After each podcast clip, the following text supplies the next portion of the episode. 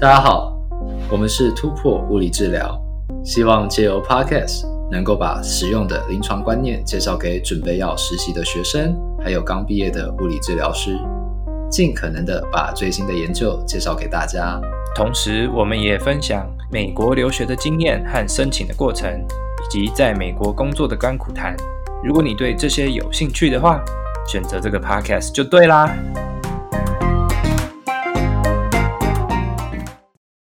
大家好，我是 Roger。今天我们要介绍的是物理治疗的临床指引，那就是 APTA 针对各个常见的临床疾病患者所推出的临床指引，叫做 Clinical Practice Guideline，简称 CPG。希望在认识了物理治疗的临床指引之后，能够有效地利用它。我们今天一定要这么正式吗？不是说好要轻松分享就可以了吗？我是觉得可以轻松一点啊。好，那我们一开始先假装假正经，慢慢慢慢的，对，对不对？再开始轻松一点。好，好，那我我那所以 Roger 学长，为什么我们要介绍临床指引 CPG 啊？我这样是不是太松了？可能不可以这样子哦。认真一点，认真一点，让大家知道说我们是呃。非常专业的在在经营这一个频道，这样好，再给你一次机会。好好，我来。所以，Roger 学长，为什么我们要介绍 CPG 呢？呃，是这样，就是说，我们今天会想要介绍呃 CPG 给大家，就是希望要去实习的学生，或者呢刚毕业的物理治疗师，在看到病人的时候，如果你不知道应该怎么样去处理这个病人。那你可能就可以上网去找一下 CPG，也就是我们刚刚提到的物理治疗的临床指引。那当大家呢去网络上看到临床指引之后呢，它其实呢会有一面，那那一面呃资料或者说大概两三面的资料呢，它就会有一个总结，告诉你说用什么样的治疗方式对病人呢是有效的，它的证据等级如何，然后呢它就会帮你分类这样子。那包含呢，它的证据等级可能就是从一到五，然后呢，对你推荐的程度呢，建议的程度呢，就是 A 到 F 这样。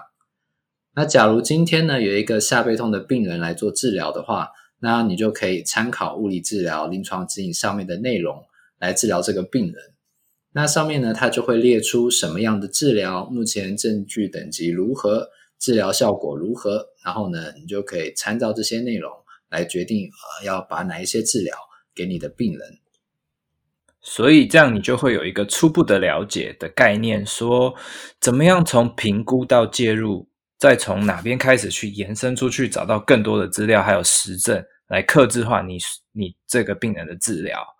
那 CPG 呢，它其实也已经出了超过十年了，随着研究不断的进步啊，CPG 其实也不断的在更新，目前已经有比较完善的 CPG，大概有十九个。像是下背痛啊、上下肢关节的骨科疾患啊、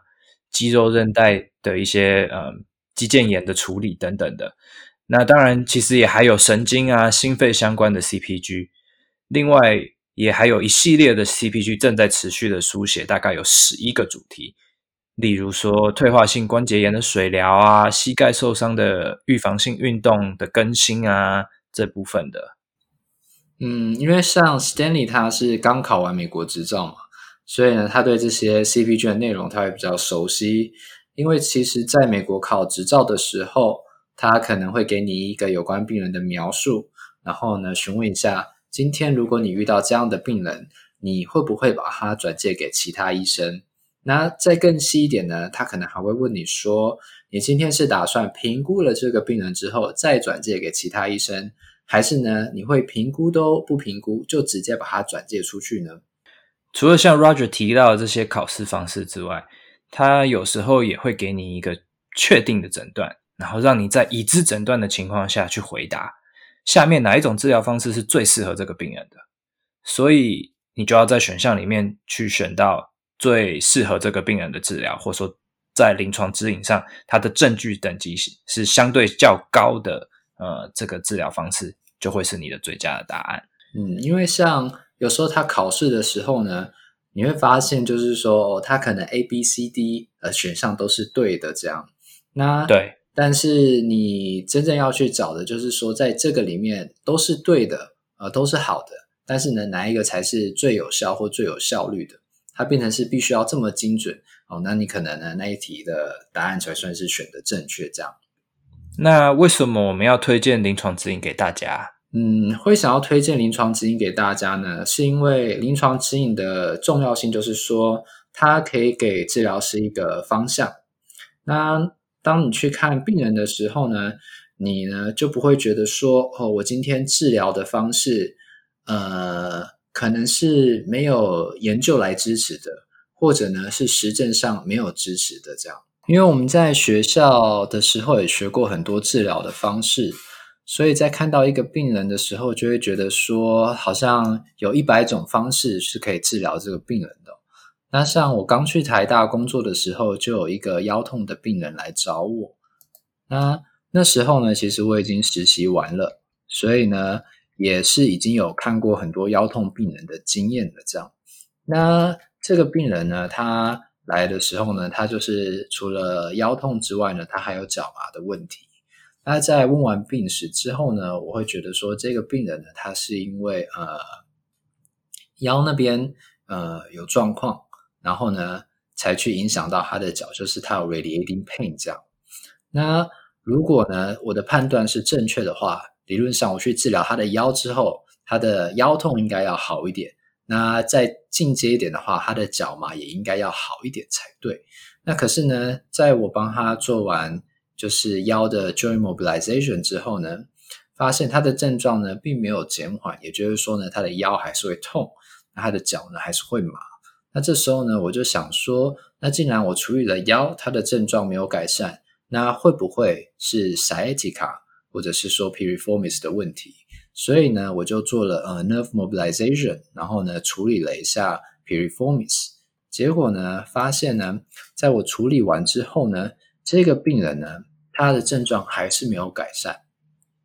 那变成是说，这个时候我就会开始怀疑我自己，就会进入到呃对自己没有自信的这样一个状态，好像呢怎么找都找不到这个病人的问题。这时候，如果你有临床指引的话，你就有一个基础的方向去引导你思考，就算在治疗的病人的当下症状没有马上的改善，你也会知道说你做的治疗是正确的。这样让你自己的信心也会提高很多，因为在研究里面，对于多数的腰痛病人，这些呃治疗都是有效的。所以，就算今天你第一次治疗的当下，呃，病人的症状没有马上改善，你也知道说你要继续持续的去维持这个治疗方向和运动处方，至少两到三个礼拜。那如果说过了两三个礼拜，病人的症状还是没有改善，你就会开始重新思考说，哦，这个方向可能是不正确的。那我可以去找其他的原因。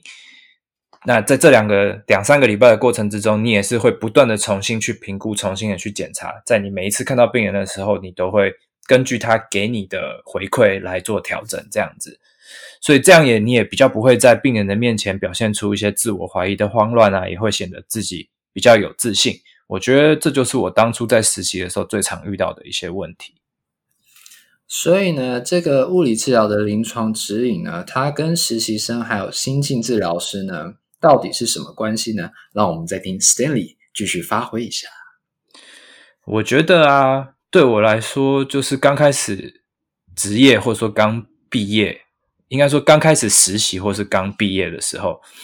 常会有那种怀疑自我的状态。就是说，对于临床指引不是那么熟悉的时候，你就会觉得说，哎。这个东西我也想测，那个东西我也想测，可是你想测的东西太多的时候，你只有三十分钟看病人，那你怎么办？可能十个测试你在五分钟就做完了，也都有了结果，可是东西太多了，你变成没有结论，就会有点像乱枪打鸟，还打不到鸟。对啊，就还打不到鸟。那你在病人面前，你就会说啊，他就会觉得说，啊，你做这堆奇奇奇怪怪的东西啊，结果是怎样？有什么结果吗？有有有有结论吗？因为病人他有时候他就是来，他就是很希望你能够给他一个结果或一个诊断这样。对啊，他们其实就是要一个诊断，就有点像说给我一刀吧，给我痛快一刀吧那种感觉，来吧。所以，所以如果那个时候我已经知道有这些指引的话，我就比较不会那么的慌张，也不会像无头苍蝇一样，或说乱枪打鸟，一只鸟都没打到。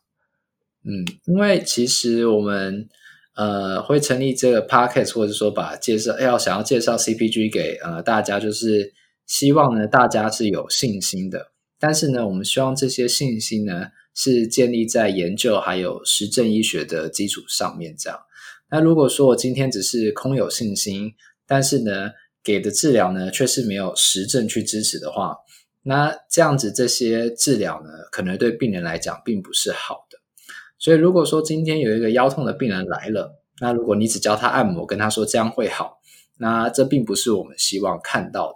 那因为针对下背痛的建议是说，徒手治疗、核心肌群的训练，还有 directional preference 的运动，对他们来讲呢才是好的。至于呢按摩呢和仪器等等这些，对于腰痛的患者而言，其实没有什么太大的帮助。那这个之后呢，我们会有更仔细的介绍。那大家如果也自己想要先去知道的话，那也可以都先去查查文献，这样。那当然，我们也不希望大家就把这个指引当作万灵丹，因为每个病人的状况本来就会有点不同，可能是心理上啊，或者是生理上的因素要去考虑，其他一些所谓共病症的问题。那这个指引只是给实习或新进治疗师一个基础的概念或架构。让你知道怎么样去面对病人，或者说在面对病人的时候，让自己如何的不慌张，因为你心里面就有一个谱，知道说，哦，我这样做是不会错的，因为我的治疗有一定程度的研究跟一定程度的证据来支持，代表说这个对多数的病人是有用的。如果你的病人恰巧是那个少数，那你再去做一些微调，你也不会那么紧张，因为成功率相对来。别人来说也是高的，嗯，所以其实我们也没有说希望大家在一开始看到临床指引的时候就马上会知道说我应该要怎么使用它。我们是希望说临床指引呢，你可以当做一个工具书或参考书，然后呢一步一步的来做。什么意思？就是说临床指引呢，在使用它就好像说在看着食谱学做菜。那我们今天学着要学着做出一道菜的话，其实顺着食谱一步一步的做出来的结果呢，大概就是八九不离十，这样都不会有太大的差错。那可能一开始看食谱的时候呢，花的时间比较久，但是呢，你只要一直去照着食谱，然后呢，慢慢的做，慢慢的你就会越来越熟练。那久而久之，你就不需要再看食谱了。那使用临床指引呢，它其实也是一样的，就是说我们可以一开始呢，先把治疗的部分，呃，加到我们的临床上，这样。那等到呢，你已经比较熟悉了临床指引里面治疗的内容之后呢，我们再把评估啦，还有量表的部分也加进去。一开始呢，可能会需要花比较多的时间，呃，但是慢慢的就会建立出自己的风格，然后呢，同时呢，又把临床指引呢。融入在自己的评估跟治疗里面，同时你在喂教病人的时候也比较有一些依据，我是这么觉得啦。没错，没错。那我们今天的讨论就到这里，之后我们可能会找比较常见的一些骨科疾患，或者说神经、心肺等等的疾患的临床指引来做介绍，那让大家更认识这些临床指引的内容，还有在临床上如何运用。如果喜欢我们的 Podcast，欢迎在 Apple Podcast、Google Podcast、Spotify 及 YouTube 上订阅，也欢迎在 Facebook 上按赞，还有 Instagram 上面追踪突破 PT 哦。我们是突破 PT，我们下次见。